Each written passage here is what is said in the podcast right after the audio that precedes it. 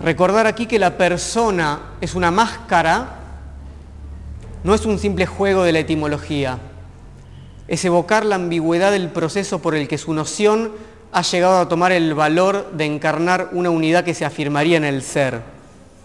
Es una, es una cita un poco complicada para escucharla solamente y no, no leerla, así que vamos a volver sobre eso, pero quiero por lo menos dejar presentado el problema, que es el problema de la persona, ¿no? como están en la charla de, que habrán visto en el flyer, ¿no? el dispositivo de la persona. Eh, ahora vamos a hablar sobre el autor en el que nos vamos a centrar, pero obviamente, como verán por los libros que traje, el problema de la, de la persona o del dispositivo de la persona excede al autor, a Roberto Espósito, del cual voy a hablar sobre todo. Entonces, eh, vamos a hacer algunas referencias a otros personajes como, como Lacan y, algunos otros. Pero antes de eso, antes de meternos en el tema, quiero compartir con ustedes dos, dos cuestiones relativamente simples, que son eh, por qué hago esto y por qué les voy a pedir su dinero por hacer esto. Eh, la primera tiene que ver con, digamos, yo la encargo de diferentes problemas, pero sobre todo creo que leer, pensar y crear en el ámbito de la filosofía implica encontrarse una y otra vez con el problema de que lo que se nos ofrece cotidianamente es muy opresivo, es muy reiterativo y hay muy poco espacio para eh, pensar, crear, vivir de otra manera. ¿no? Estamos, todos participamos de juegos de reiteración y aprobación de reiteración.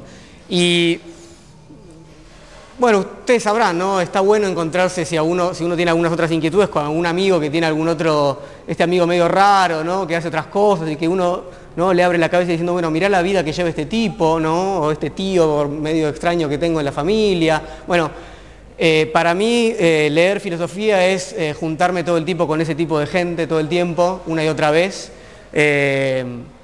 con gente que no tiene miedo de pensar y crear problemas, de comprometerse con esos problemas y para hacer eso hay que ser eh, muy generoso, es decir, para estar con alguien que vive y piensa de un modo radicalmente distinto al que nos invitan a pensar todos los días, hay que ser generoso, paciente, no hay que ser inteligente para dedicarse a la filosofía, hay que ser muy generoso.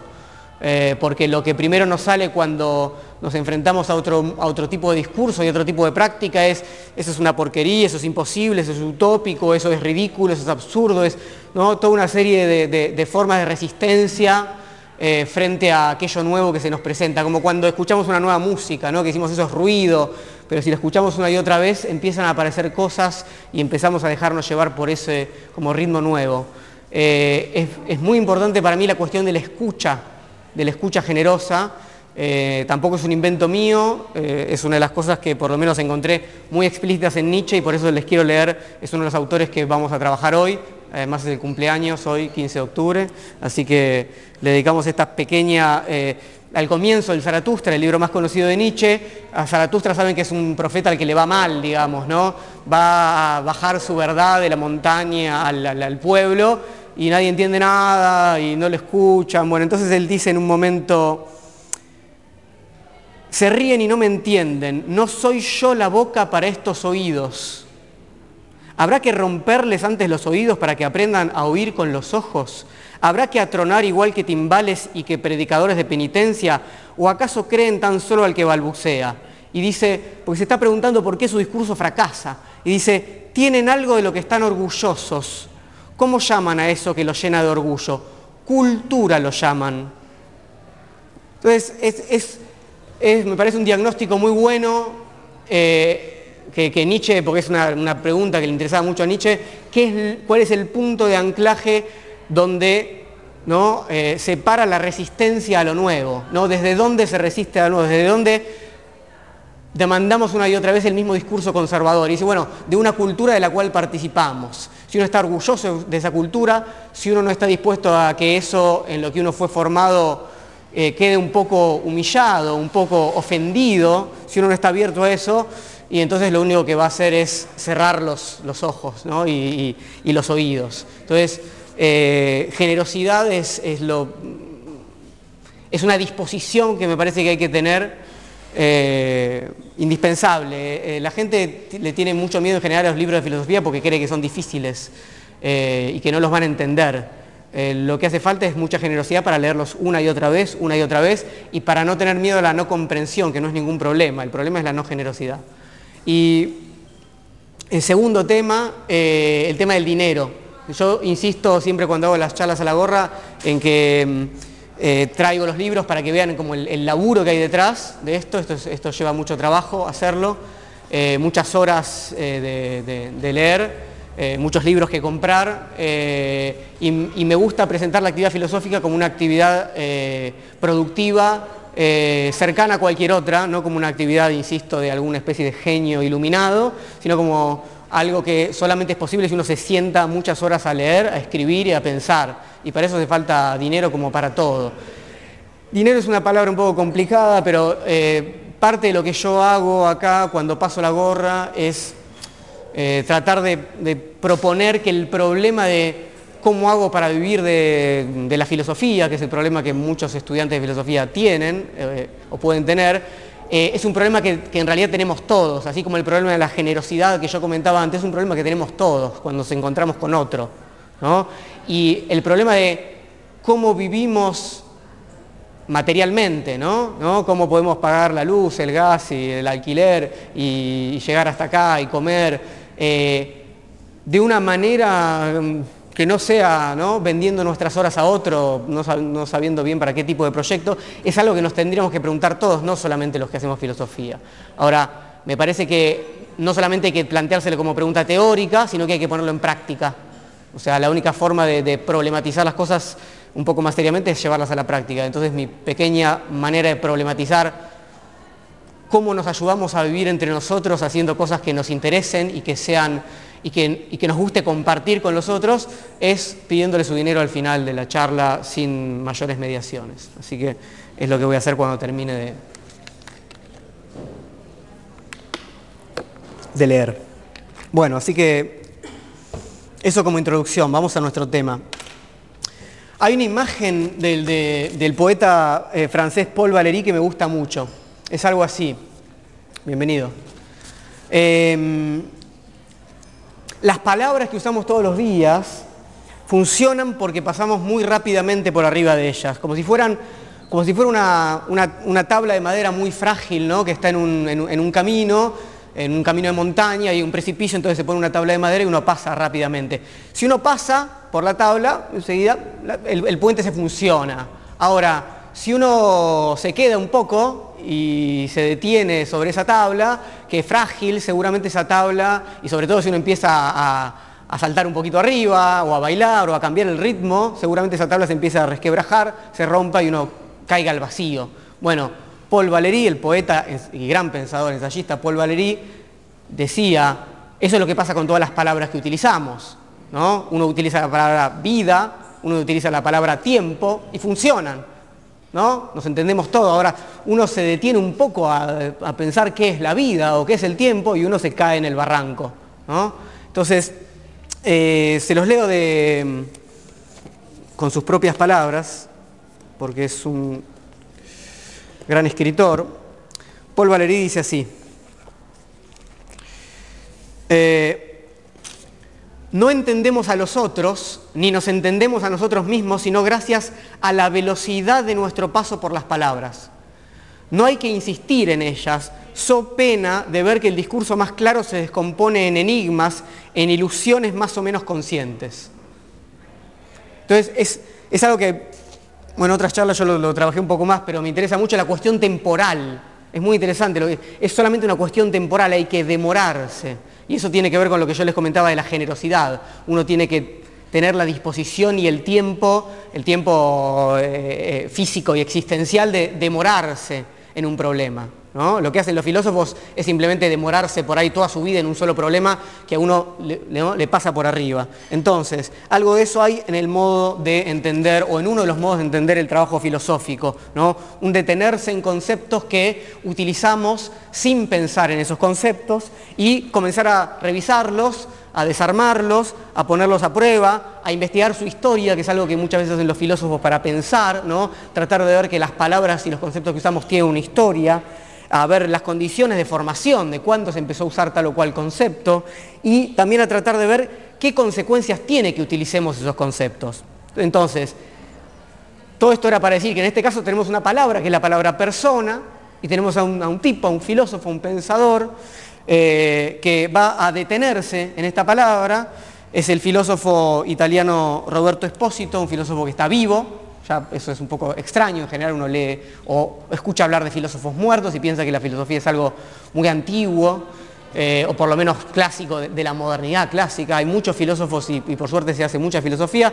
Roberto Espósito se dedica sobre todo a una subdisciplina de la, filosofía que está un poco de moda en los últimos 10, 15 años, que se conoce como biopolítica, vamos a hablar un poco de eso, de esa cuestión. Eh, pero bueno, sobre todo se ocupa de filosofía política, ¿eh? pero desde, una visión biopolítica. Vamos a ver de qué se trata. Entonces, vamos a organizar, ¿qué tal? ¿Cómo estás? Eh, si no tenés ahí, sí, buscate una silla. vamos a analizar la charla en cuatro momentos. El primer momento se titula Tanatopolítica o la medicina nazi. El segundo momento se titula Derechos humanos y triunfo de la persona. El tercer momento se titula El concepto de persona muestra su lado oscuro. Y el cuarto se titula Filosofía de lo impersonal. Así que arranquemos. Tanatopolítica o la medicina nazi.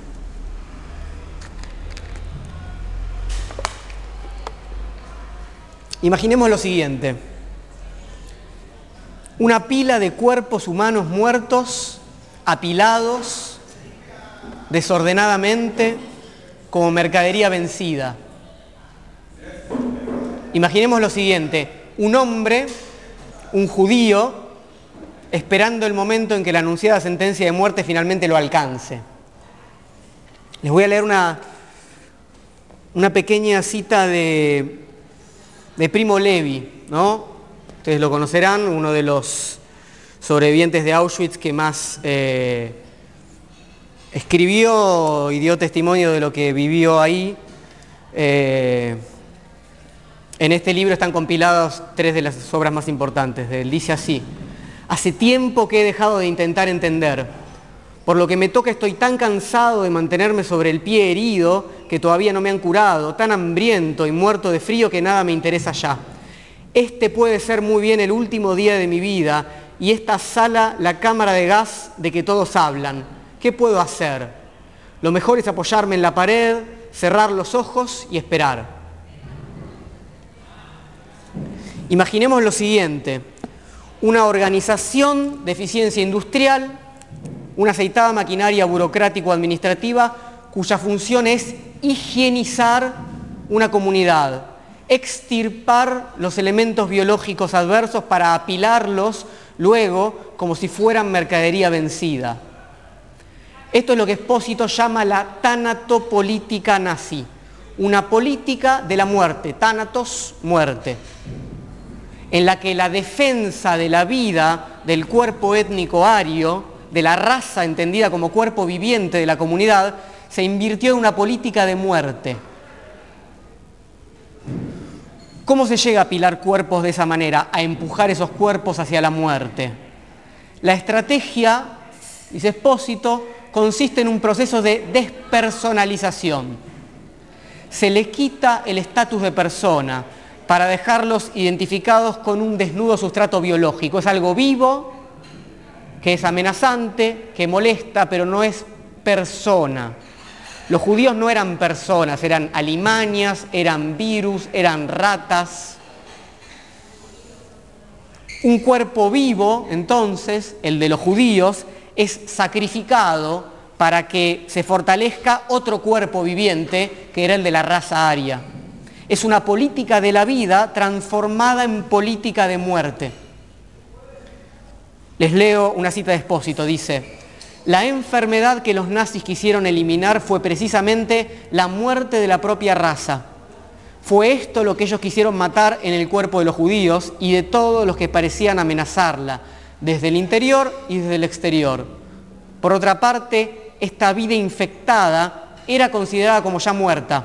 Por lo tanto, los nazis no percibieron su propia acción como un verdadero asesinato.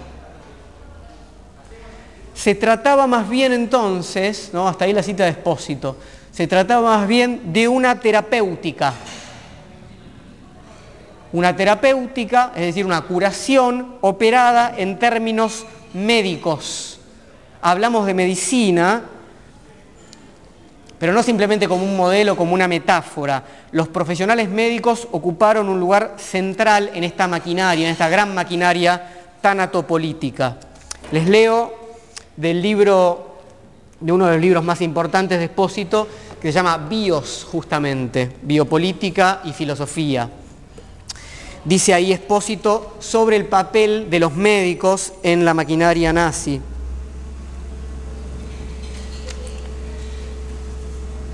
Selección en la rampa de acceso al campo, inicio del proceso de gaseo, declaración del deceso, extracción de los dientes de oro a los cadáveres, supervisión de los procedimientos de cremación.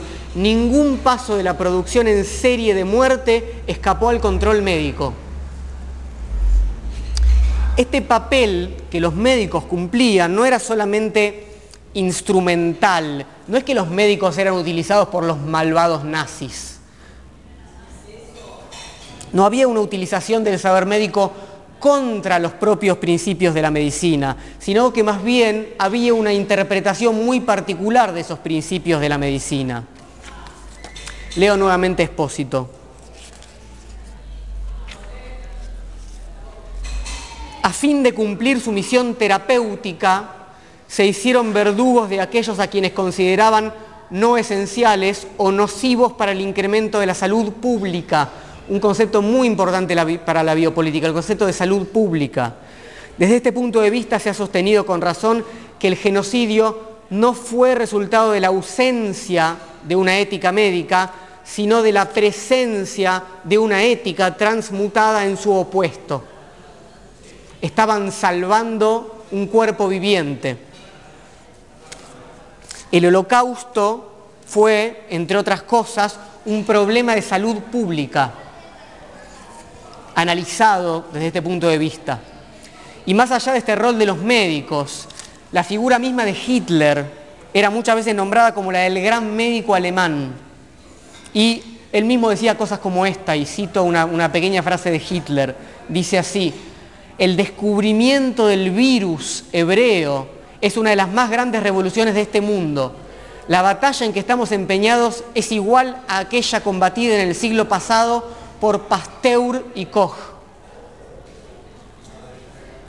¿Por qué entonces Espósito insiste sobre el papel de la medicina en el nazismo? Porque deja en evidencia hasta qué punto los análisis biopolíticos son adecuados para entender este fenómeno. Es decir, cuáles son las posibles consecuencias cuando la política se encarga de cuidar de tratar y de administrar la vida, porque de eso se trata la biopolítica, el cuidado, el tratamiento y la administración de la vida. Leo nuevamente a Expósito en Bios. El régimen nazi llevó a un grado nunca antes alcanzado la biologización de la política. Trató al pueblo alemán como un cuerpo orgánico necesitado de una cura radical consistente en la extirpación violenta de una parte de él muerta ya espiritualmente.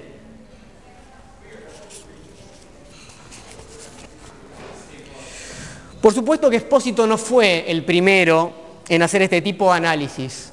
El padre, digamos así, de la criatura de lo que se conoce como la biopolítica es Foucault, que también hoy cumple años.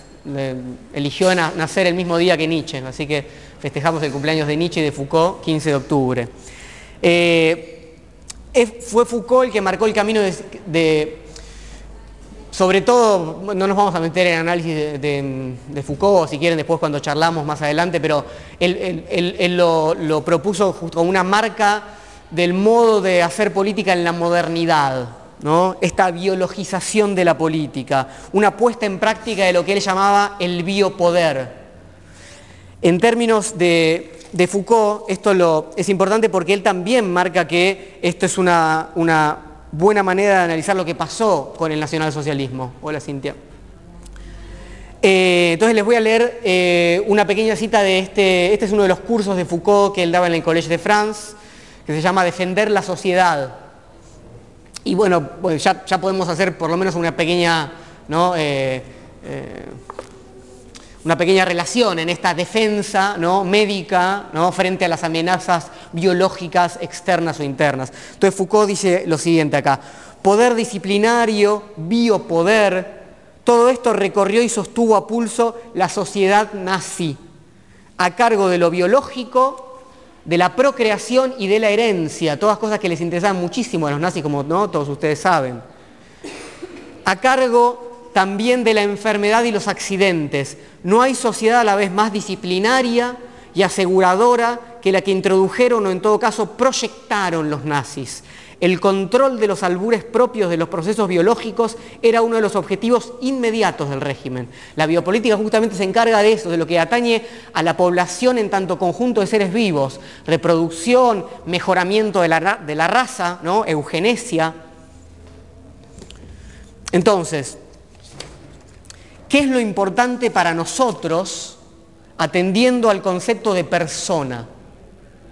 que la despersonalización operada, en este caso sobre los judíos y otros marginales, la reducción a puro cuerpo biológico, permitió este especial tratamiento médico exclusivamente perpetrado sobre quienes no eran considerados personas. Por otra parte, se trata de una operación que se practica cotidianamente. Digo, no es algo que suceda solamente en tiempos de los nazis.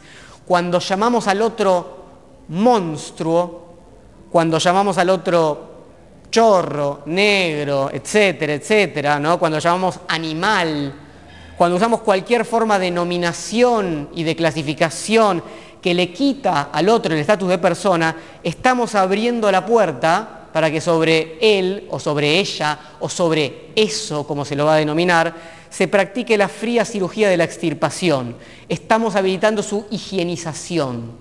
Si uno escucha el vocabulario de la gente que dice estas cosas, eh, van a escuchar cosas como hay que limpiarlos, ¿no? van, van, a escuchar cosas que se acercan a una forma del discurso de la higiene pública y de la salud pública desde el punto de vista de la muerte. No hace falta retroceder en el tiempo y escuchar a los nazis. Segundo punto, derechos humanos y triunfo de la persona. Pocos años después de terminada la Segunda Guerra y el proceso nazi, en 1948, sale a la luz la Declaración Universal de los Derechos del Hombre. Y en el centro de esta declaración está el concepto de persona. ¿Para qué? Para tratar de salvaguardarnos frente a este tipo de situaciones, las que recién hablamos. Les leo el segundo artículo de la Declaración de los Derechos del Hombre de 1948. Toda persona tiene los derechos y libertades proclamados en esta declaración, sin distinción alguna de raza, color, sexo, idioma, religión, opinión política o de cualquier otra índole, origen nacional o social, posición económica, nacimiento o cualquier otra condición. Es el artículo 2. Toda persona. Entonces, si lo que hicieron los nazis fue despersonalizar a varios grupos de seres humanos, lo que hay que hacer, se plantearon los que escribieron la Declaración de los Derechos del Hombre, es no dejar a nadie afuera del paraguas protector de la persona para no ser simple carne a disposición de los tratamientos higiénicos. Así la persona pasa a ser del orden de lo intocable, de lo sagrado, de lo que porta su propia dignidad, digamos que ningún Estado o fuerza institucional podría legítimamente aplastar. Que lo hagan es otra cosa, que lo sigan haciendo es otra cosa, pero ya no es legítimo. Por lo menos esa es la pretensión de la Declaración de los Derechos del Hombre. Les leo entonces, ahora en realidad, del libro que es el central para toda esta charla, que es el que se llama Tercera Persona de Espósito, Política de la Vida y Filosofía de lo Impersonal. Dice ahí Espósito, al comienzo de la obra puede ser sagrada o cualitativamente apreciable solo la vida de aquello que es capaz de ofrecer las credenciales de la persona. si yo entro en el ámbito, si yo puedo demostrar que soy persona, ahí entro en el ámbito de lo sagrado, de lo intocable. Entonces, el concepto de persona, dice Espósito, triunfó ¿Por qué triunfó? Porque además de estar ahí para protegernos frente a posibles genocidios y otros maltratos terribles, sirve como punto de acuerdo para un montón de discusiones. Hay un montón de discusiones de ámbitos en los que se discute a partir del concepto de persona. Problemas bioéticos, problemas jurídicos y problemas filosóficos, donde las diferentes posiciones no ponen en duda que hay algo en la persona que efectivamente lo pone a uno, si uno puede mostrar esas credenciales, en este ámbito de lo sagrado. Les pongo un ejemplo muy claro. Cuando un embrión humano se transforma en persona. Algunos van a decir en el momento de la concepción, algunos van a decir a los tres meses, algunos van a decir a los seis, algunos van a decir al nacimiento. No importa, no vamos acá a discutir la cuestión del aborto, no. Lo, que quiero decir es que la nadie discute que la cuestión es saber cuándo ese embrión humano, que como tal, un embrión humano, ¿no? Para muchos no es una persona hasta determinado momento, ¿no? Pero en el momento en que es persona, ahí sí hay que protegerlo, ahí sí es una vida, es sagrada, etcétera, etcétera. Entonces, triunfa en tanto concepto, dice Espósito, ¿no? Y también en qué momento algo del orden del humano deja de ser persona. Por ejemplo, alguien que está en lo que nosotros llamamos usualmente estado vegetativo, ¿sigue siendo una persona? Y acá tenemos ¿no? las cuestiones que tienen que ver con... Eh, se me fue la palabra. Tánatos está... Eutanasia. Eutanasia, gracias. Tánatos, sí, sí. Me pasa que como eugenesia me quedó con una asociación negativa, lo quería... Bien, eutanasia, bien, buena muerte, digamos, ¿no? Entonces, eh, vuelvo a leerles eh, de tercera persona una cita de expósito. Dice así, sea con referencia a los ámbitos de la filosofía y la teología, o bien a los más especializados del derecho y la bioética, aquella, concepto de la categoría de persona, permanece como fuente de legitimación para todo discurso teóricamente correcto. Si nadie se pone a discutir eso, por eso él dice, bueno, yo voy a escribir este libro, estoy escribiendo esto para ver qué hay por debajo y ver qué, cuáles son las consecuencias de que nadie discuta, ¿no? que nadie se, se meta con este concepto de persona. Entonces, a la vez lo personal es festejado hoy en día como el ámbito de lo singular, de cada uno de nosotros. Todos tenemos ideas personales, estilos personales, ¿no? Hay una, no quiero decir confusión, pero hay una indistinción entre lo singular y lo personal. Lo personal vendría a ser lo más propio de lo que somos. Y, por supuesto, el mercado ha tomado buena cuenta ¿no? de esto y nos ofrece, nos ofrece hoy en día la fiesta permanente de la personalización perpetua. Al mismo tiempo, las consultoras ayudan a las empresas a brindarnos atención personalizada. Es lo que hace Espósito es decir, pensemos por qué esta palabra, este concepto está dando vueltas en un montón de ámbitos.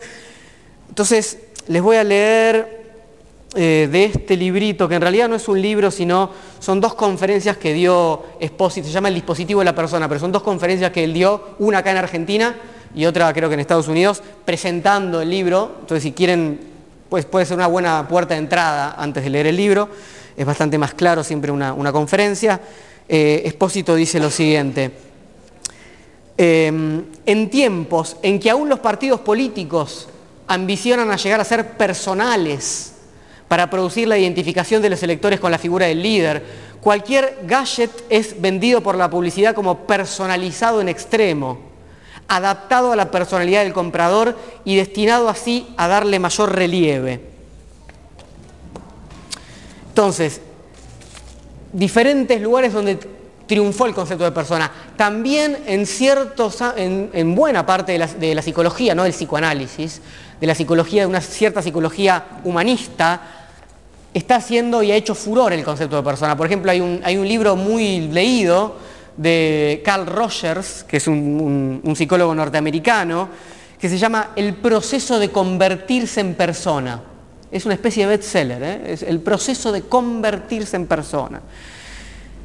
Y si uno mira un poco los libros de autoayuda, va a ver que no solamente los libros de autoayuda, sino todo este, mundo del, coaching y estas, estas cuestiones motivacionales, nos invitan a desarrollarnos como personas, crecer como personas, ser mejores personas, bueno, etcétera, etcétera. Entonces, la pregunta que se hace expósito es, ¿puede el concepto de persona ayudarnos a ser mejores?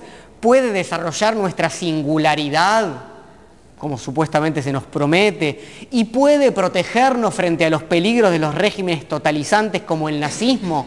Bueno, Expósito duda de las tres cosas. ¿sí? Hay, dice, para empezar, una paradoja con esta excesiva personalización que vemos por todos lados. Dice así, les leo nuevamente el dispositivo de la persona. Cuanto más se trata de recortar las características inconfundibles de la persona, tanto más se determina un efecto opuesto y especular de despersonalización. Especular en el sentido de en espejo, ¿verdad? Es decir, cuanto más intenta personalizar, hay algo que se despersonaliza como su opuesto, como su reflejo. Eso es lo que él llama una paradoja. Les voy a poner un ejemplo muy claro, que todos creo que conocemos, que es Facebook. Facebook es espacio 100% personal, ¿no? mío, tuyo, de cada uno, y 100% personalizable, cada uno lo hace, ¿no? En el que, ¿qué sucede? Terminamos cosificados, serializados, atravesados por las categorías que nos ofrece el aparato, como fabricados en serie. El lugar donde supuestamente cada uno puede expresar su personalidad y finalmente termina siendo, como todos sabemos, bueno, no hace falta insistir mucho. Entonces, esa es, esa es parte de la paradoja que él quiere mostrar. Pero aún más grave, ¿está efectivamente protegida la vida humana por este dispositivo de la persona que se plasmó en la Declaración de los Derechos del Hombre? Bueno, esto es lo que Foucault, perdón, Espósito, valga el fallido, eh, duda aún más. Les leo lo siguiente. El creciente número de muertes por hambre, guerras, enfermedades endémicas es por demás elocuente con respecto al grado en que no se hacen efectivos lo que han sido denominados derechos humanos. Por lo cual Espósito dice, bueno, muy lindo, está bien, o sea, no se está burlando, ¿no? Pero está diciendo, seguramente con las mejores intenciones, ¿no? La declaración de los derechos, ya pasó un buen tiempo, esto está funcionando. Entonces, bueno, acá hay varias posibilidades, ¿no? Como muchos afirman, los derechos humanos son, digamos, en este punto, una bandera que se utiliza con distintos fines, ¿no? en nombre de los derechos humanos tales y cuales cosas, ¿no? como suelen hacer los países centrales, ¿no? más eso que una puesta en práctica real de lo que esos derechos garantizarían. ¿no? Les leo nuevamente lo que dice Espósito. En este sentido, dice, hoy como nunca antes la noción de derechos humanos aparece inmersa en una manifiesta contradicción un creciente éxito en el plano de la enunciación. Todo el mundo dice que hace todo en, nombre de los derechos humanos. Confirmado por la multiplicación de convenciones inspiradas en ellos, se corresponde con una desconfianza cada vez más pronunciada en su efectiva actuación. Entonces, hace más de 60 años que si hay algo que no está garantizado es el derecho a la vida. Y frente a eso hay dos posibles hipótesis. La primera es, bueno, es la progresista. Estamos expandiendo los derechos humanos, ya vamos a llegar, ¿no? Cada vez hay más gente incluida, lo que pasa es que hace falta más inclusión, ¿no? esa idea de, bueno, estamos llevando la democracia a todos lados, esto lleva tiempo, es un proceso, etcétera, etcétera. Bueno, entonces, así como se lleva la democracia, se llevan junto con ella los derechos humanos a donde todavía no funcionan. Espósito tiene otra hipótesis, obviamente. ¿no? Tiene la hipótesis de que el concepto mismo de persona es el que porta el problema. Y que no se trata de expandir el uso del concepto de persona, que es lo que harían los derechos humanos, sino de repensarlo. Les leo nuevamente una cita de tercera persona. Dice, la fallida recomposición entre derecho y vida, ¿qué quiere decir esto? En el sentido de que el derecho proteja a la vida, esos son los derechos humanos. La fallida recomposición entre derecho y vida se produce no a pesar de la afirmación de la ideología de la persona, sino en razón de esta, dice Espósito. Y sigue, de que ese fracaso debe reconducirse conceptualmente no tanto a las limitaciones de ella como a su expansión, no en suma al hecho de que aún no hemos entrado plenamente en su régimen de sentido, sino a que nunca salimos en verdad de él. No, hay que esperar que el concepto de persona ¿no? llegue a todos lados y ahí finalmente todo, todo, orden vital, todo, todo ámbito de lo humano va a estar protegido, sino que hay que darse cuenta que hay algo en el concepto mismo de persona, según Espósito, que porta el problema, insisto. Entonces, vamos a ver y hacer esta operación que había anunciado con las palabritas de Paul Valéry, de bueno, hacer un poco la historia de este concepto para ver qué es lo que tiene debajo, a bailar un poco ¿no? sobre este concepto eh, y ver esas, esas grietas. ¿no?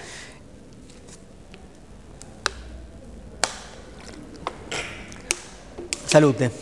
Entramos entonces en la tercera sección que titulé El concepto de persona muestra su lado oscuro, porque justamente en este segundo momento es el momento en que Espósito muestra cómo triunfó y no parecería tener nada malo el concepto de persona. Entonces él va a hacer una, especie de genealogía de este concepto. Para empezar, ¿de dónde viene la palabra persona? Bueno, del griego prosopon. el prosopon es una máscara, la máscara que usaban, bueno, estamos en, teatro. Eh, en, la, en la Grecia clásica, en el teatro, se usaba una máscara que no solamente servía para personificarse, el prosopon era de ahí la relación entre persona y personaje, sino que también tenía un pequeño dispositivo eh, para que se escuchara mejor la voz, eh, y por eso de ahí eh, se traspasa al latín como personare. ¿No? Era un pequeño dispositivo de, resonancia para que el actor, para que la voz del actor se escuchara mejor. Entonces, la persona es una máscara, ¿no? En su origen, que, como toda máscara, ¿qué es lo que hace? Oculta un rostro, ¿sí? Oculta un rostro que es el rostro biológico, pone un rostro por delante, que es un rostro cultural, espiritual, ¿sí? Y le da otra apariencia a ese rostro, por supuesto, ¿no? Y ahí lo que decíamos, la relación entre persona y personaje. La máscara oculta el cuerpo, esto es lo que le interesa a Espósito, desde el principio el concepto de persona, aún cuando no era utilizado como ahora, cuando era simplemente la máscara teatral, lo que hace la máscara es ocultar el cuerpo, nuestro rostro biológico. Y ese nuevo rostro, esa personificación, queda asociada a lo espiritual. Sobre todo se, representaban eh, figuras heroicas, eh, dioses, etc. Bueno, también lo mismo en el uso de las máscaras funerarias, por ejemplo sobre el rostro, sobre el cadáver. Les leo lo que dice Espósito en tercera persona nuevamente. Dice, antes de... ¿Mm? ¿Me lo perdí? Bueno, lo leo acá. Antes que representar la dimensión corpórea del ser humano, la función de la máscara fúnebre es representar en especial su dimensión espiritual o su cualidad moral, desde la perspectiva de la vida ultramundana. Entonces, la persona como máscara es un rostro espiritual que se imprime sobre el rostro corporal. Y vamos a ir viendo que la hipótesis principal de, Despósito es que justamente lo que, lo que gobierna al, cuerpo es esa máscara espiritual. Y es eso lo que quedaría protegido cuando se protege a la persona, y no el cuerpo. Vamos a ver. Por eso, ahora, después de que hicimos parte de nuestro recorrido, podemos leer otra vez la cita de Lacan, que les leía al comienzo, ahora con un poco, un poco más despacio, para que entender lo que estaba diciendo acá Lacan. Dice, recordar aquí que la persona es una máscara no es un simple juego de la etimología, es evocar la ambigüedad del proceso por el que su noción ha llegado a tomar el valor de encarnar una unidad que se afirmaría en el ser. Es decir, hubo un proceso que hizo ¿no? que eso que en principio es puro artificio, ¿no? Una máscara, un dispositivo auditivo, etcétera, una falsificación del rostro, termina firmándose en el ser, termina teniendo mayor entidad que el rostro biológico o que el cuerpo que oculta. Bien, entonces, primer, eh, primer origen del concepto de persona, este, esta idea de máscara. Además de este origen en la máscara, Espósito encuentra tres grandes tradiciones detrás de lo que él empieza a llamar el dispositivo de la persona. El cristianismo, la filosofía moderna y el derecho romano, que, bueno, no son, no son pequeñas tradiciones, sino que son las tradiciones que vertebran lo que nosotros, buena parte de lo que nosotros somos, ¿no? El derecho romano, la filosofía moderna y el cristianismo. Hay algunas otras cosas, pero no mucho más, digamos, si me permiten exagerar un poco, que me gusta. Bueno, así que pasemos un poco revista esta cuestión. Para el cristianismo somos un compuesto de alma y cuerpo, pero la persona se caracteriza por dominar su cuerpo. Un filósofo cristiano muy importante, Jacques Maritain, participó de la redacción de la Declaración de los Derechos del Hombre.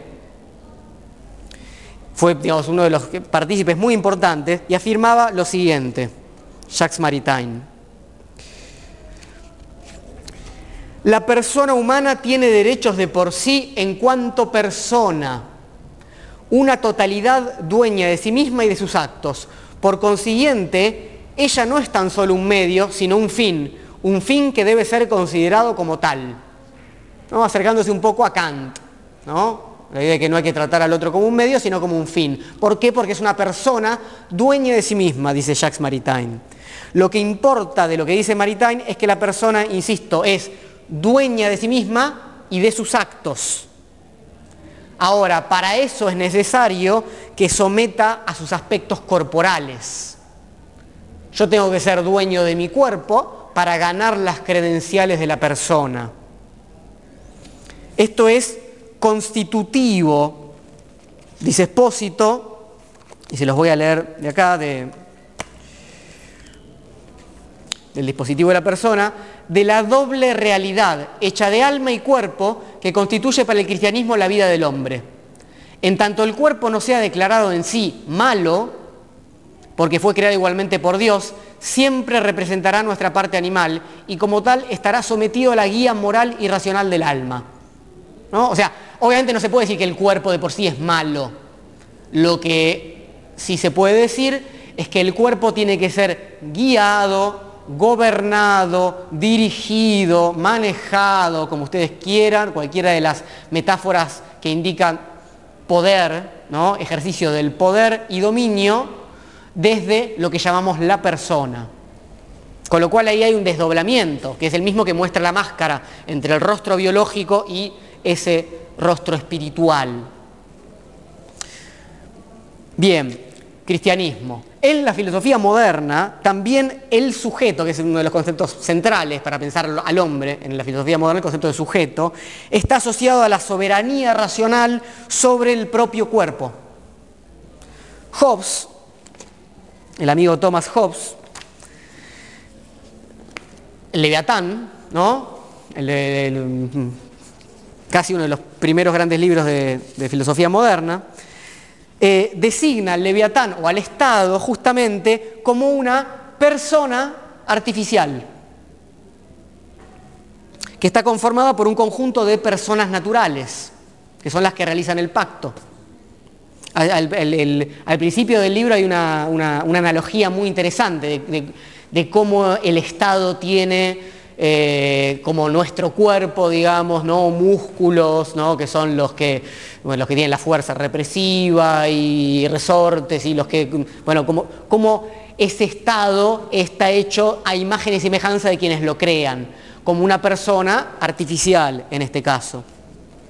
Ahora, sabemos que para crear este, este leviatán, este estado, las personas naturales transfieren sus derechos a esta persona artificial, renuncian y transfieren parte de sus derechos, pero buena parte de ellos, sobre todo de su libertad.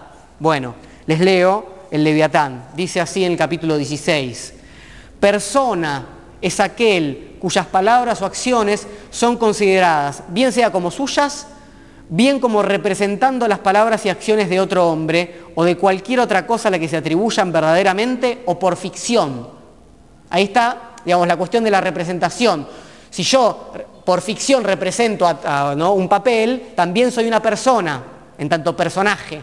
Y si yo como político represento la voluntad popular, supongamos, también es una persona artificial. Entonces dice, cuando se consideran como suyas se le llama entonces persona natural y cuando se consideran como en representación de las palabras y acciones de algún otro, entonces es una persona artificial o simulada. Eso es Hobbes textual. Entonces, es muy interesante que el reverso de la construcción de esa persona artificial es la cosificación de las personas naturales cuyas decisiones políticas van a quedar en manos del leviatán. Es decir, no hay construcción de una persona en tanto artificio, en tanto estado, si no hay una renuncia de la libertad natural que todos tenemos. Es un proceso en algún punto cercano al que estaba mostrando antes. Cuando se pone un, rostro enfrente del, rostro biológico, queda aplastado y gobernado ese, primer cuerpo biológico natural por ese rostro artificial. Hobbes por un lado, vamos a traerlo también al amigo Locke, la tradición liberal. Hobbes claramente no es un liberal, pero las cosas en este sentido no cambian mucho.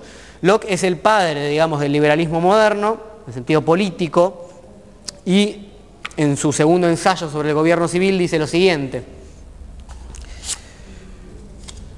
Aunque la tierra y todas las criaturas inferiores sean comunes a todos los hombres, sin embargo, cada hombre tiene una propiedad en su propia persona, a quien nadie tiene derecho alguno sino él. Eso es el parte central del, del liberalismo.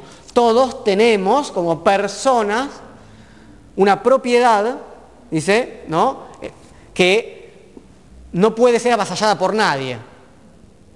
¿No? Bueno, ¿qué quiere decir eso? que hay un gobierno de nosotros al interior de nosotros mismos.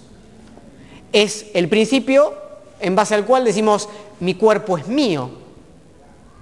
La pregunta, donde está tratando de, ir expósito, es, ¿quién es el que dice mi cuerpo es mío? ¿no? Y el Estado no tiene que intervenir sobre mi cuerpo. Bueno, soy yo en tanto persona. Y la pregunta que nos puede sonar un poco extraña, salvo que uno sea muy generoso, es, bueno, pero el que dice mi cuerpo es mío, ¿es el cuerpo? ¿O es, o es este gobierno racional de lo que podemos llamar el alma, lo que podemos llamar el yo, la conciencia, ¿sí? no nos vamos a meter en todas esas disquisiciones, que no le permite expresarse al cuerpo. Esto es parte de lo que Espósito quiere pensar, digo, para que empezamos a entender por dónde va su propuesta. Les leo lo siguiente entonces, para terminar con la cuestión de la filosofía moderna. Dice Espósito, tanto para Locke como para eh, John Stuart Mill, la persona, al no ser, sino tener un cuerpo, es la única propietaria de éste y por lo tanto está autorizada a hacer con él lo que le parezca. La persona posee un cuerpo. Acá tenemos la famosa o la famosa no, para mí famosa, ¿no? Para Expósito, lo que llamamos hace un rato la paradoja de la personalización. Cuanto más persona se es, más se posee y se cosifica lo impersonal. Cuanto más derechos tiene la persona, menos derechos tiene lo que no es personal. Esa es la cuestión especular de la cual le está hablando antes. Se los leo. Dice así Expósito. Se podría decir que dentro de cada ser vivo, la persona es el sujeto destinado a someter la parte de sí misma no dotada de características racionales, es decir, corpórea o animal.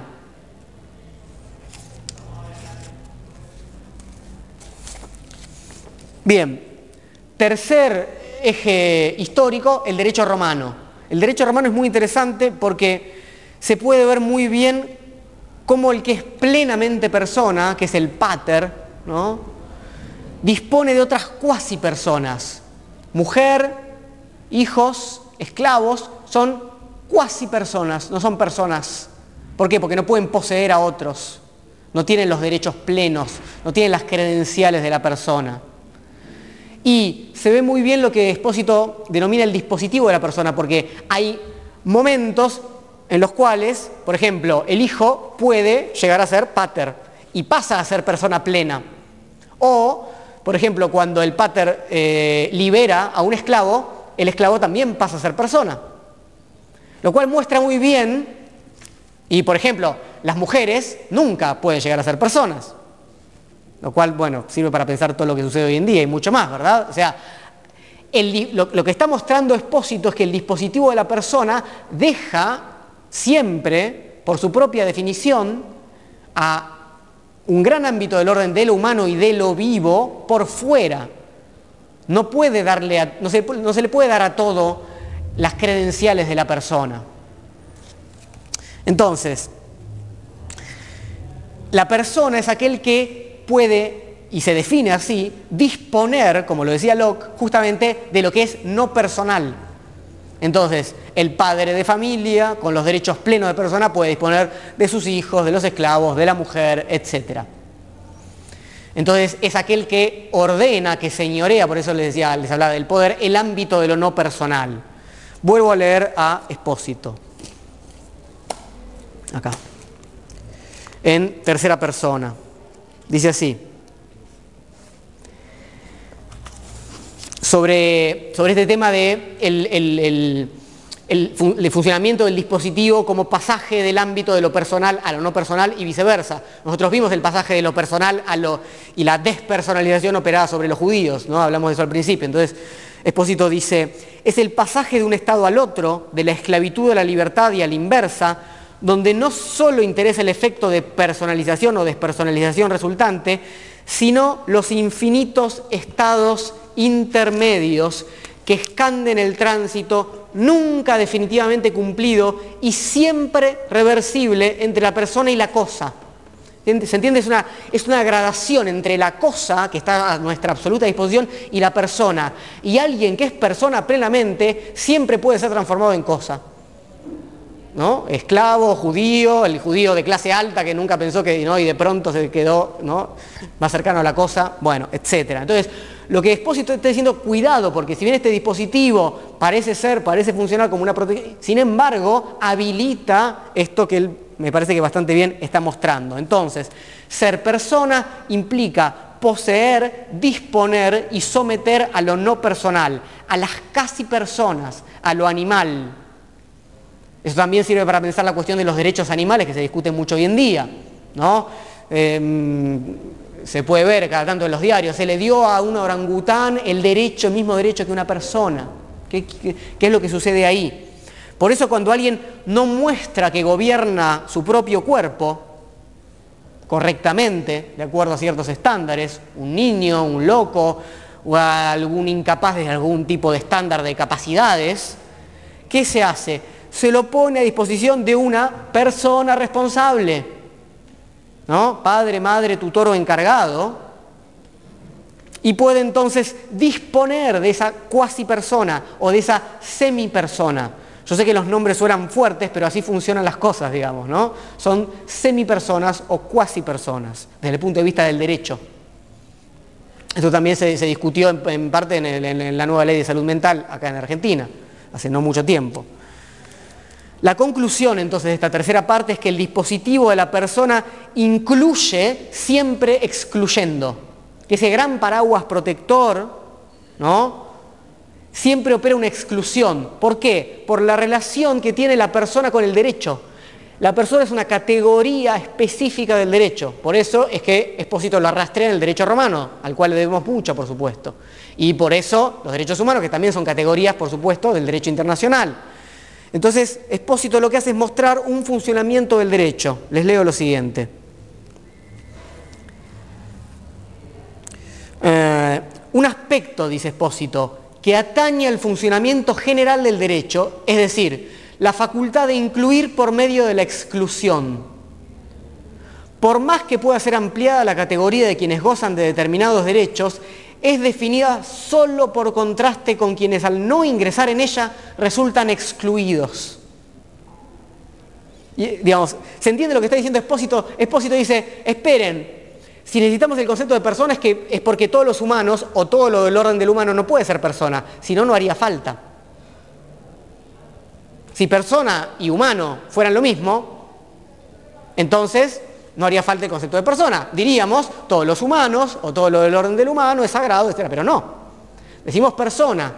Y persona implica un dominio sobre algo del orden del humano que tiene que ver sobre todo con nuestro cuerpo, que es lo que queda excluido justamente. Y eso puede ser un niño, y eso puede ser una mujer, y eso puede ser un hombre, etc. Entonces, esto es lo que está en el centro de la cuestión. No todos pueden ser personas, por definición, no todos los humanos, ni todo lo que es del orden del humano, ni de lo viviente. Entonces dice Espósito lo siguiente. Si la categoría de persona coincidiese con la del ser humano, no habría necesidad de ella, que es lo que les estaba comentando. ¿Qué es entonces la persona? Un dispositivo artificial, una máscara teatral, como habíamos dicho, que eleva a algunos humanos a un estatus superior en que tienen ciertos derechos garantizados, mientras al mismo tiempo excluye de ese estatus a otros humanos y al cuerpo mismo del que es considerado persona. Es, muy importante entender esto. No se trata simplemente de que un tipo de humanos sí y otro tipo de humanos no. Dentro nuestro opera el dispositivo de persona, excluyendo a nuestro cuerpo de tener voz y voto, por decirlo así. Ahora vamos a ir hacia ellos. Les leo una última cita de Expósito para pasar al último punto. Ser plenamente persona significa mantener o empujar a otros individuos vivientes hacia los límites de la cosa. Yo no puedo ser persona si no estoy todo el tiempo manteniendo a mi propio cuerpo cercano a la cosa. Mostrando todo el tiempo que mi cuerpo está dominado por mí. Cuando digo cuerpo digo pulsiones y muchas cosas más, como ustedes supondrán, y ahora vamos a hablar un poco de eso. Por eso Espósito sostiene que el paradigma de la persona no es el lugar que podemos encontrar para salvaguardar la vida. Es un lugar de dominio y bastante despótico de lo viviente, en nosotros y en otros. ¿Y entonces qué?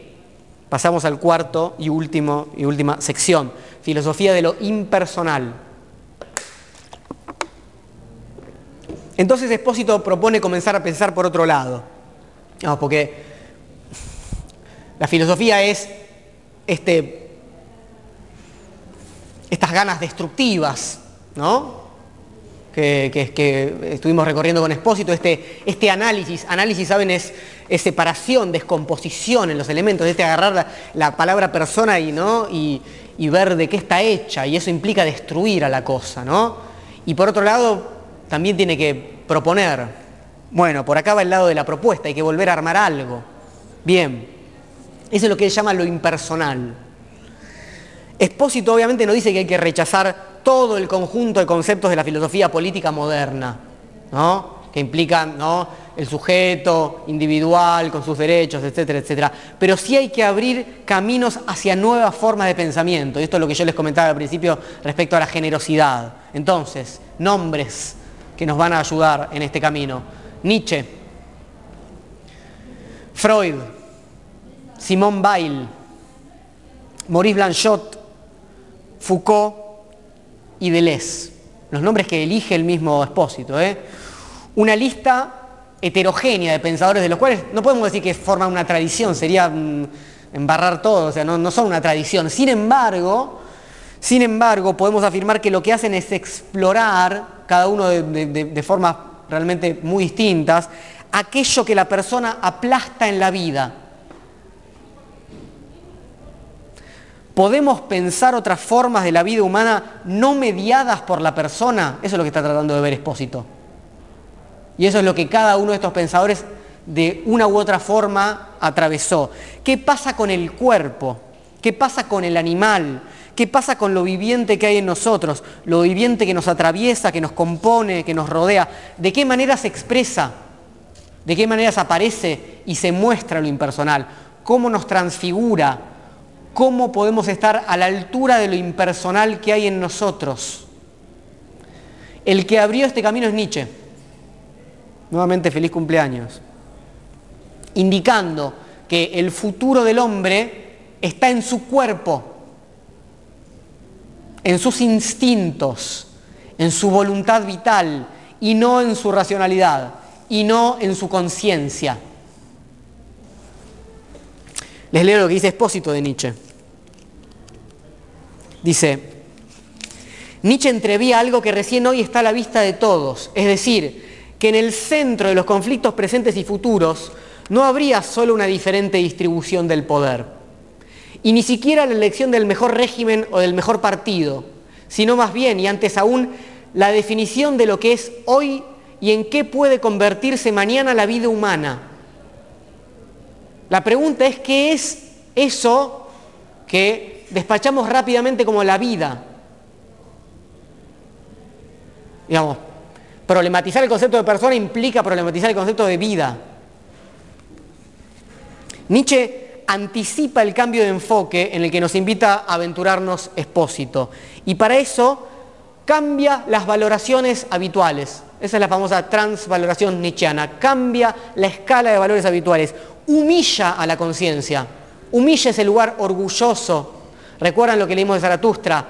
No me escuchan, no son los oídos para esta voz. Están orgullosos de algo. ¿De qué están orgullosos? De la cultura. Están orgullosos de su conciencia. Nietzsche es el primero que va a humillar la conciencia y lleva el valor de la vida hacia el cuerpo. Es el cuerpo lo que vale. Les leo de Zaratustra.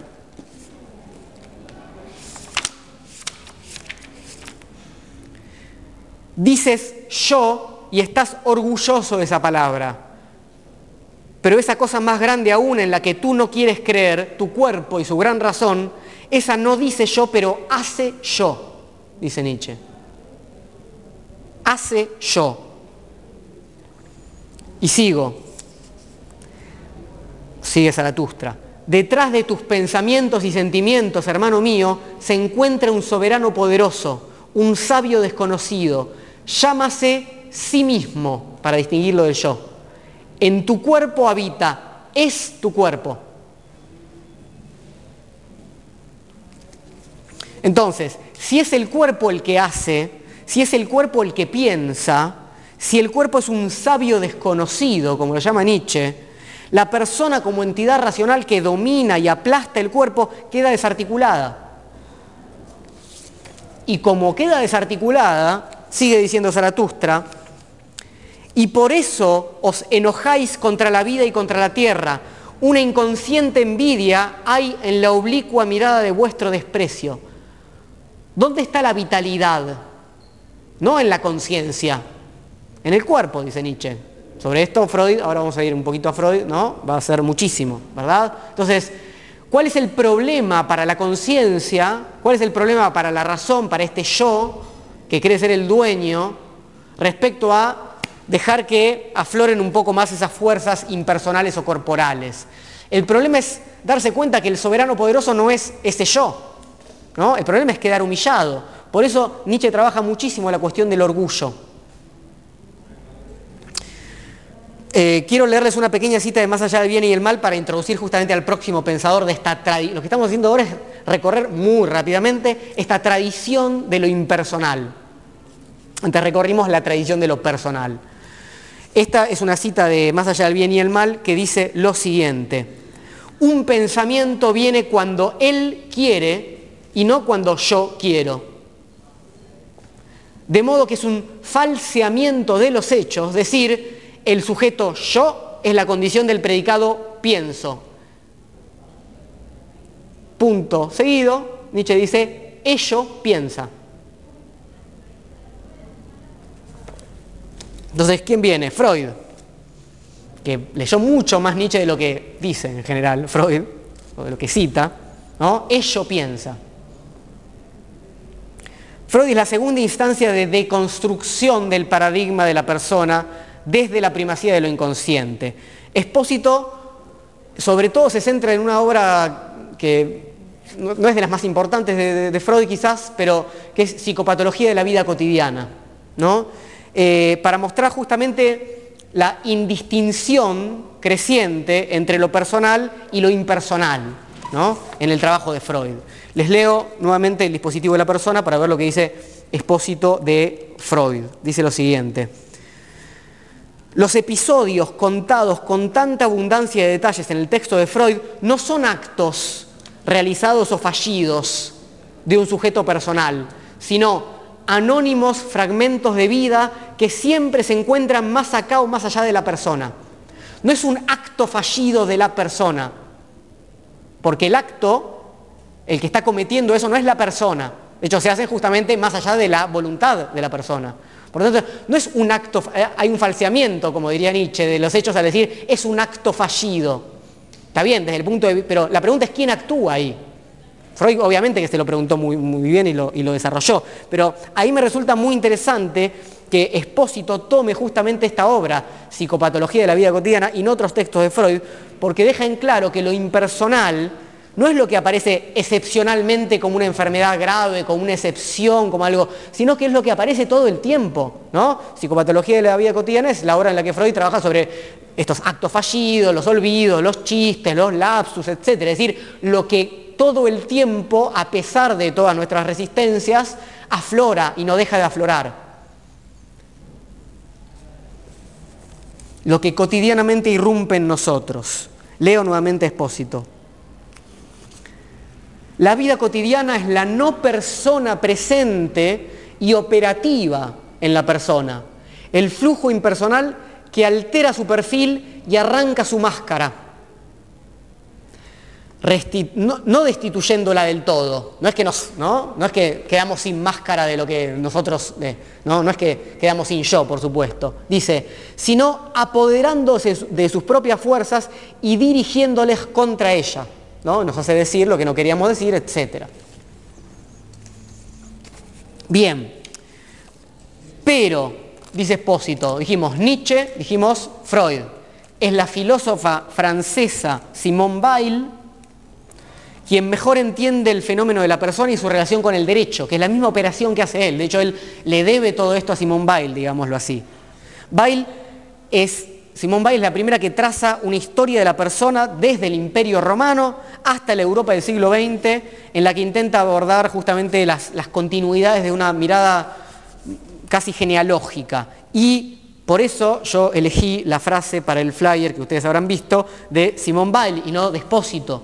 La frase que es esta. Lo sagrado, muy lejos de ser la persona, es lo que en un ser humano resulta impersonal. Dio vuelta la Declaración de los Derechos del Hombre. ¿Eh? Lo sagrado es la persona, acá dice, lo sagrado, lejos de ser la persona, es lo que en un ser humano es lo impersonal. Entonces, ella va a profundizar sobre esta relación entre el cuerpo y la persona. Hay un intento, que es el mismo intento de expósito, por pensar en una justicia del cuerpo y no en una justicia de la persona. Y eso es lo que le interesa a Expósito, pensar una justicia, pensar un derecho para lo impersonal. Una justicia, les leo, de todos los cuerpos, no solamente de las personas, de todos los cuerpos y de cada cuerpo tomado en su singularidad. Y sigue, solo si los derechos, cuán pomposa e inútilmente son llamados humanos, adhirieran a los cuerpos, extrayendo de ellos sus propias normas, ya no de tipo trascendental, impartidas desde arriba, sino inmanentes al movimiento infinitamente múltiple de la vida, solo en ese caso hablarían con la voz intransigente de la justicia.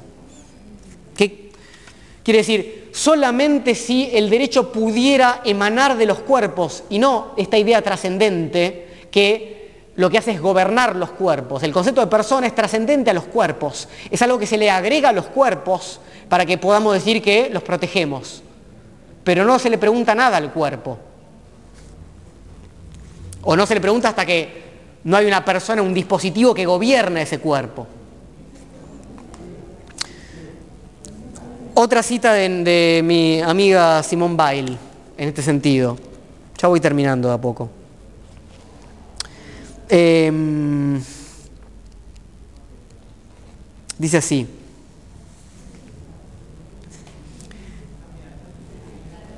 Cada uno, Simone Weil, cada uno de lo que ha penetrado en la esfera de lo impersonal ha encontrado una responsabilidad hacia todos los seres humanos, la de proteger en ellos no la persona, sino todo lo que la persona encierra en cuanto a frágiles posibilidades de pasaje hacia lo impersonal. No proteger las personas, sino, vuelvo a leer porque es, y, para quien le guste Deleuze, del cual vamos a hablar un poquito, es, eh, es muy delesiano, muy cercano. Todo, proteger todo lo que la persona encierra en cuanto a frágiles posibilidades de pasaje hacia lo impersonal.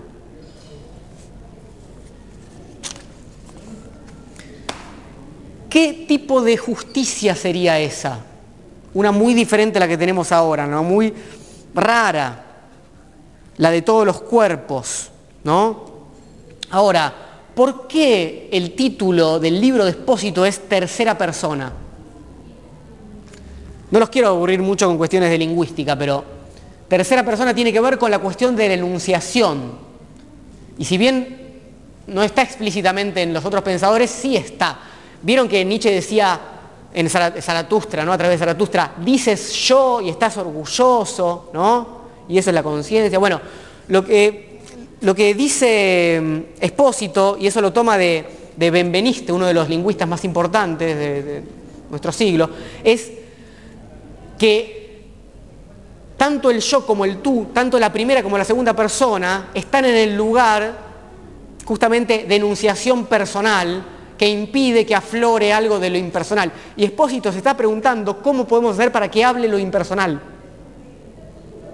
Pregunta que también se hace Freud todo el tiempo. ¿No? ¿Cómo hacer? A ver, las famosas interpretaciones, ¿no?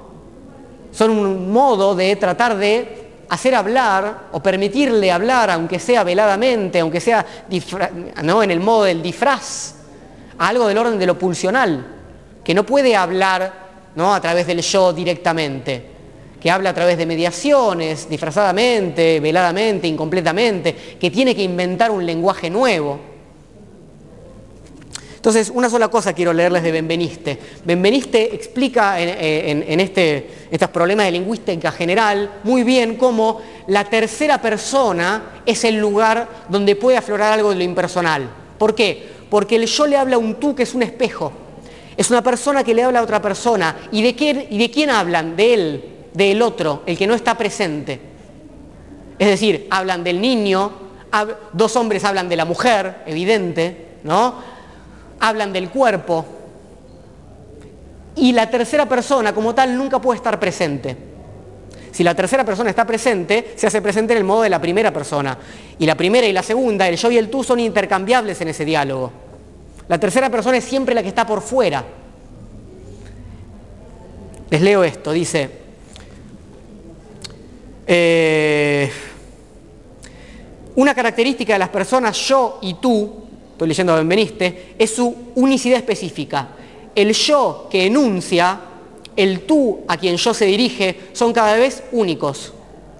Pero él puede ser una infinidad de sujetos o ninguno.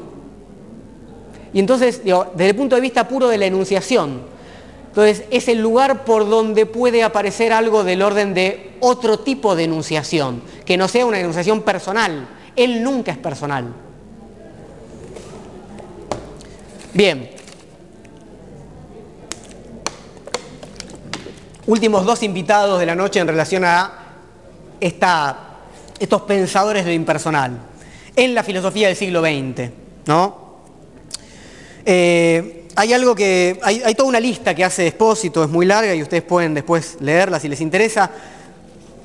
Dice lo siguiente, ¿no? Respecto a la importancia de este concepto de lo impersonal o del ámbito de lo impersonal, trabajado desde distintos conceptos en realidad, en una gran cantidad de pensadores. Dice Expósito, me refiero a aquella línea que desde Bergson hasta Deleuze, pasando por Merleau-Ponty, Simondon, Canguilhem y el propio Foucault, pensó la experiencia humana no desde el prisma trascendente de la conciencia individual, sino desde la indivisible densidad de la vida. Y una enorme cantidad de gente que desde Nietzsche en adelante, ¿no? y sobre todo acá nombró la tradición francesa, que desde Nietzsche en adelante lo que hacen es tratar de pensar y crear y conceptualizar no desde la, ¿no? desde la perspectiva del yo, desde la perspectiva de la conciencia, sino desde lo, vuelvo a citar, indivisible densidad de la vida. Ese es la, el desafío que Nietzsche dejó planteado, cómo podemos pensar a la altura de la vida. Es muy fácil pensar sin tener en cuenta la vida, digamos, ¿no? Entonces, para todos, el sujeto, para todos estos pensadores, el sujeto o la persona es un resultado, no es un dato primero. Hay un proceso previo de individuación o de subjetivación a la base. Es decir, no nacemos personas, solamente nos convertimos en unas y atravesamos exitosamente el dispositivo. La mitad de la filosofía de Foucault es esto, es mostrar cómo la escuela, el hospital, la psiquiatría, ¿no? son dispositivos de normalización para volvernos personas aptas de reclamar legítimamente esas credenciales. Entonces, todos muestran de un modo u otro cómo este llegar a ser sujeto de derecho es un proceso y está lleno de instituciones y dispositivos para ayudarnos en este proceso. La pregunta, desde el punto de vista de este lado de expósito de esta tradición es cómo huir un poco de eso, cómo abrir otros caminos. Hagamos entonces con expósito algunas preguntas.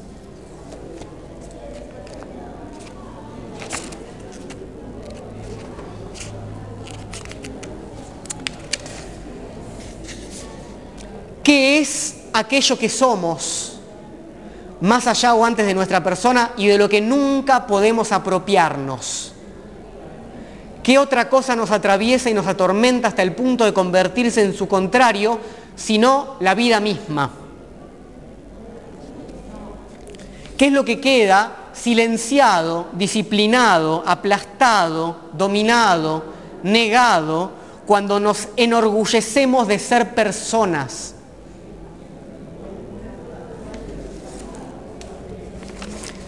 Y entonces vamos a traerlo a Foucault, dos cositas de Foucault muy cortas.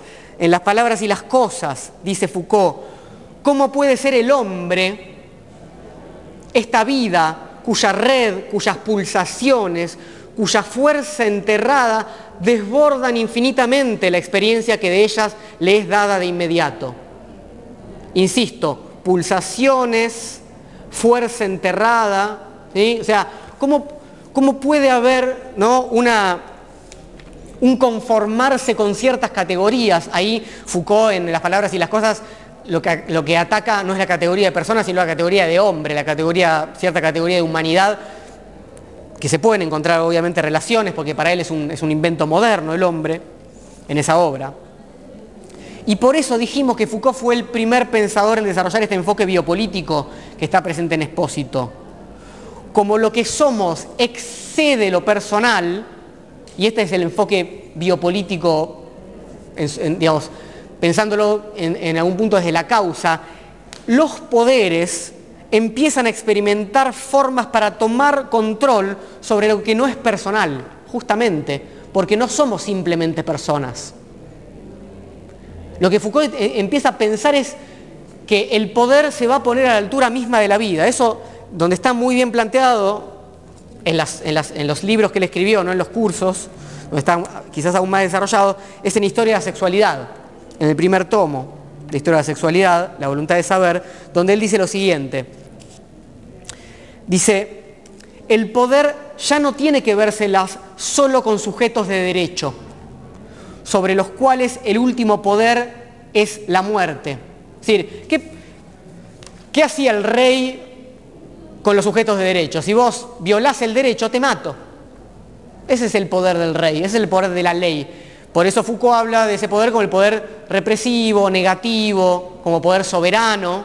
Es el poder de hacer morir. En cambio, dice ahora, tiene que habérselas con seres vivos y el dominio que puede ejercer sobre ellos deberá colocarse en el nivel de la vida misma. Por eso buena parte de la, obra de Foucault va a ser, va a tratar de pensar y de mostrar cómo el poder no es simplemente el derecho, que no puede meterse con la vida, sino cómo el poder va a tratar de llegar al nivel mismo de la vida. Y para eso, ¿qué va a utilizar? Bueno, la medicina, por ejemplo. Por eso Foucault se mete tanto con la psiquiatría de hecho en este tomo con el psicoanálisis. Bueno, pero dejemos eso. Vamos al último de los pensadores de lo impersonal, de los que voy, a hablar muy brevemente, que es Gilles Deleuze.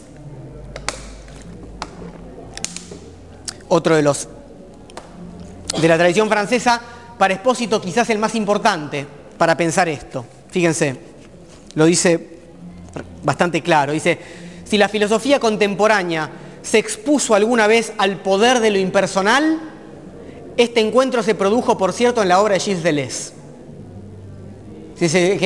Más a fondo, en todo caso después de Nietzsche, ¿no? pero contemporáneo, pensó y atravesó el problema de lo impersonal.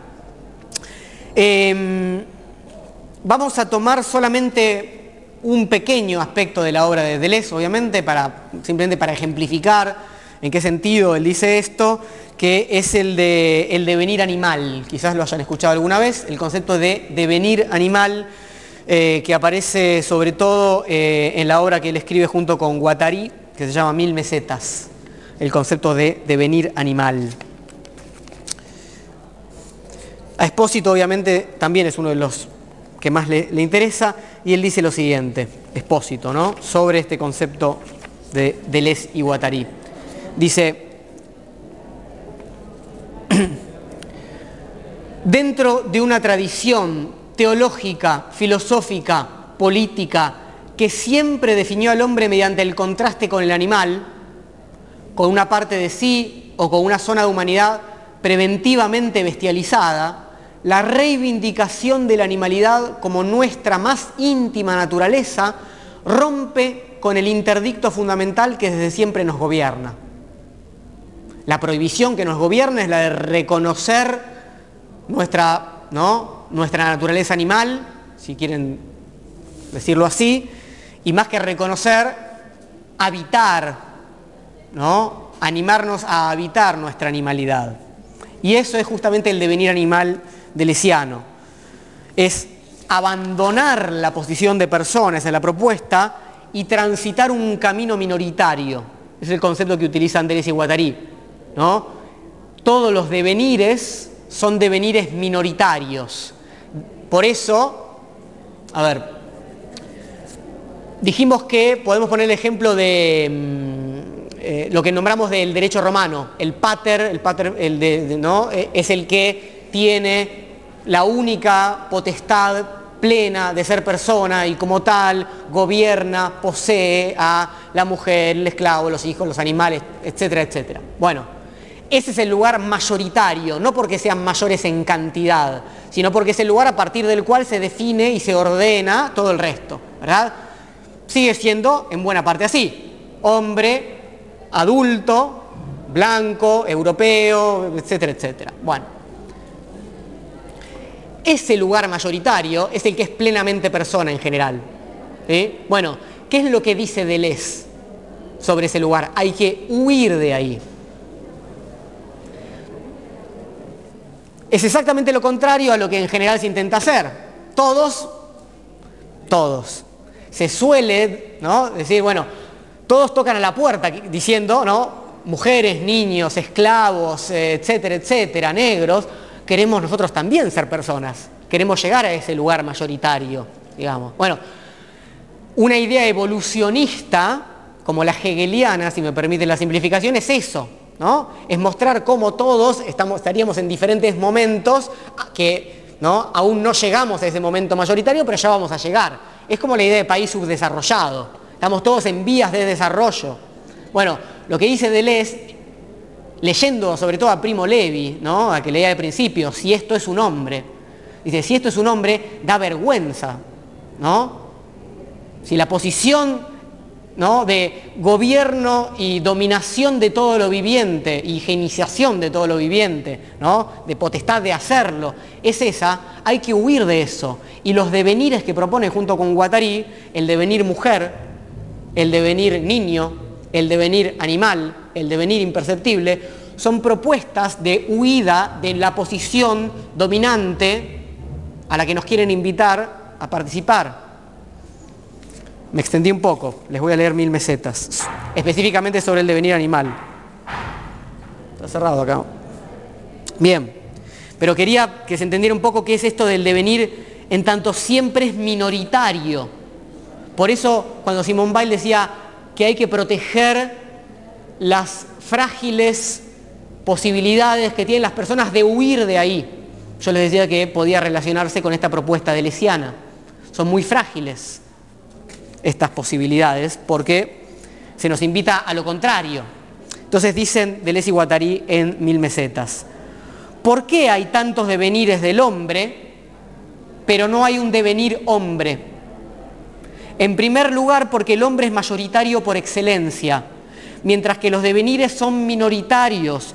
Todo devenir es un devenir minoritario. Esto es lo que les intenté explicar un poco rápidamente.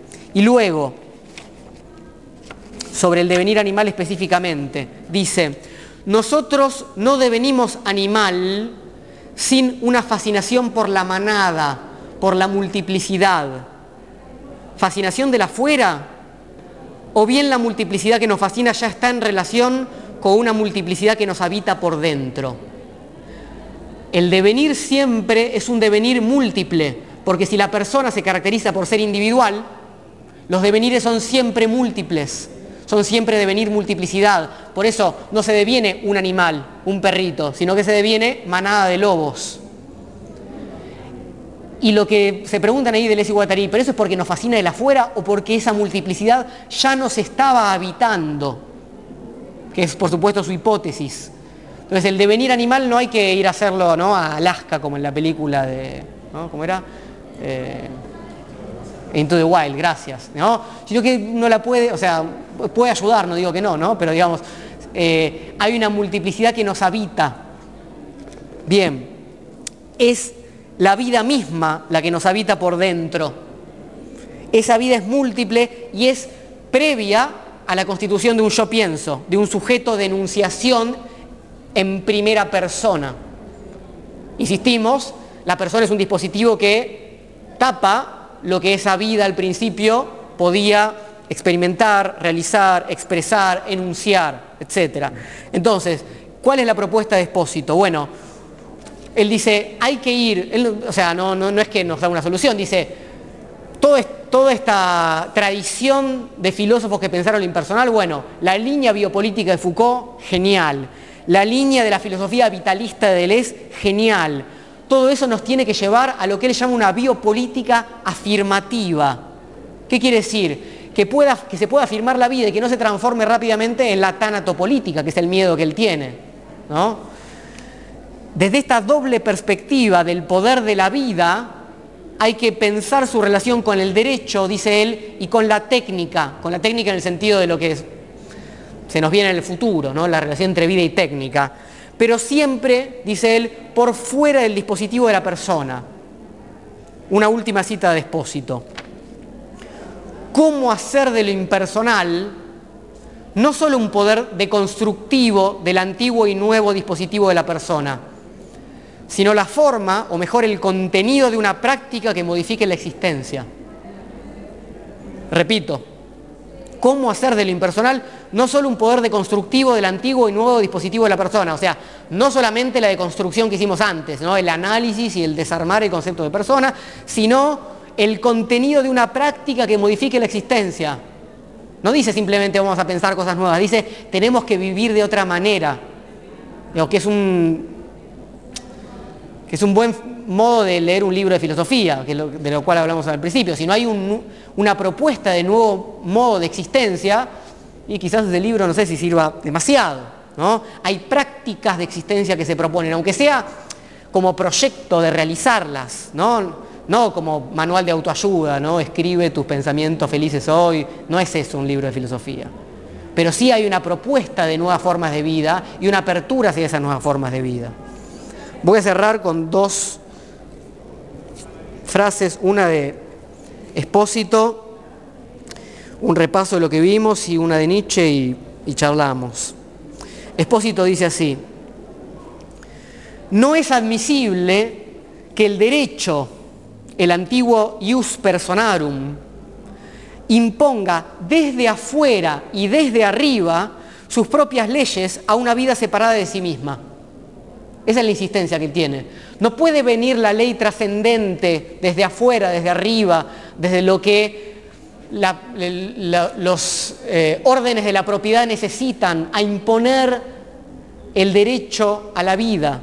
Dice, es la vida en su composición al mismo tiempo corpórea e inmaterial la que debe hacer de sus propias normas la referencia constante de un derecho cada vez más ajustado a las necesidades de todos y cada uno, en tanto singularidad y multiplicidad, en tanto eh, diversidad de vidas. ¿no? Bien, repasemos entonces los ejes de los que hablamos. Empezamos con la tanatopolítica o la medicina nazi, ¿no? y ahí el problema justamente era pensar cómo el, enfoque biológico podía llevar a eh, una, un asesinato en masa como, como el que sucedió en el holocausto y cómo la despersonificación parecería ser el reverso del dispositivo de la persona que después la declaración humana, de la, declaración de los derechos humanos intentó revertir y garantizar. Primer problema, digamos, primer pregunta problema. Siempre, disculpen la, demora, pero no es algo que, tengo escrito y, y quiero detenerme un poco esto. Siempre que tenemos un enfoque biológico, corremos el peligro de terminar realizando en algún momento una, una, aplicación tanatopolítica. ¿Se entiende? Siempre que nos movemos en el ámbito de la biología, corremos el riesgo de decir, bueno, entonces esto es amenazante para la vida y saquémonoslo de encima. Digo, es, es uno de los problemas del enfoque biológico y biopolítico. Y Espósito lo sabe. Espósito está haciendo algo que es muy peligroso, muy peligroso, que decir, ah, los derechos humanos no es algo que, ¿no? Y, todos sabemos que para muchas luchas los derechos humanos es casi una de las únicas herramientas que tenemos, ¿no? Entonces, está haciendo algo que es bastante arriesgado en ese sentido. Entonces, segunda cuestión, derechos humanos y triunfo de la persona. ¿Cuál es el problema ahí? ¿Puede este dispositivo de la persona proteger las diversas formas de vida, las expresiones y las enunciaciones corporales, animales, ¿eh? no mayoritarias o no. Cuarto, o perdón, tercer eje, el concepto de persona, como pusimos, muestra su lado oscuro. ¿Cuál es el problema ahí? Pensar este doble juego del dispositivo de la persona. Cada vez que el dispositivo de la persona triunfa y muchas veces nosotros hacemos lo posible para que triunfe, es decir, para incluir en el derecho como personas a quienes antes no estaban incluidos, se opera una exclusión, una dominación y un silenciamiento. Y según Expósito, es la forma misma del derecho la que, la que hace que no pueda ser de otra manera. Cuarto eje, filosofía de lo impersonal. Y acá el desafío en todo caso es cómo hacer para no solamente permitirle una voz a lo impersonal, sino permitir las prácticas, permitir las formas de vida que poniendo en riesgo la primacía de la persona, porque acá la cuestión es quién domina, si domina la figura de lo personal o domina lo animal, lo corporal, lo inconsciente, lo pulsional, como quieran llamarlo, y los enormes problemas que eso puede traer.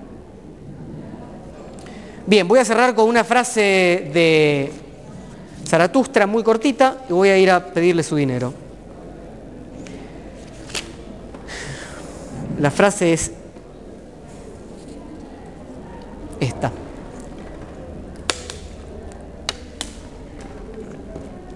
Dice, hay más razón en tu cuerpo que en tu mejor sabiduría. ¿Y quién sabe para qué necesita tu cuerpo precisamente tu mejor sabiduría? Tu sí mismo, el sí mismo es el cuerpo, ¿verdad? Se ríe de tu yo y de sus orgullosos saltos. ¿Qué son para mí esos saltos y esos vuelos del pensamiento? Se dice. Un rodeo hacia mi meta. Yo soy las andaderas del yo y el apuntador de sus conceptos, dice el cuerpo. Yo soy el apuntador de los conceptos del yo. El sí mismo dice al yo, siente dolor aquí, y el yo sufre y reflexiona sobre cómo dejar de sufrir. Y justo para ello tiene que pensar. El sí mismo dice al yo, siente placer aquí. Y el yo se alegra y reflexiona sobre cómo seguir gozando a menudo. Y para eso tiene que pensar. A los despreciadores del cuerpo quiero decirles una palabra. Su despreciar constituye su apreciar. Los despreciadores del cuerpo, digamos, en tanto posición del yo, en tanto posición de la conciencia, en tanto silenciadores del cuerpo, ¿no? muestran muy bien, en términos de Zaratustra, que su cuerpo está enfermo. Muestran muy bien que hay un cuerpo débil y lo que, y, digamos, lo que está diciendo Zaratustra es, donde hay una conciencia muy fuerte, en términos nuestros, donde hay una, figura, un dispositivo de la persona que triunfó, hay un, hay un, cuerpo muy débil, hay un cuerpo muy debilitado, hay una multiplicidad de devenires que no pudieron realizarse y que no se van a realizar. Bien, eh, voy a por ustedes. Gracias.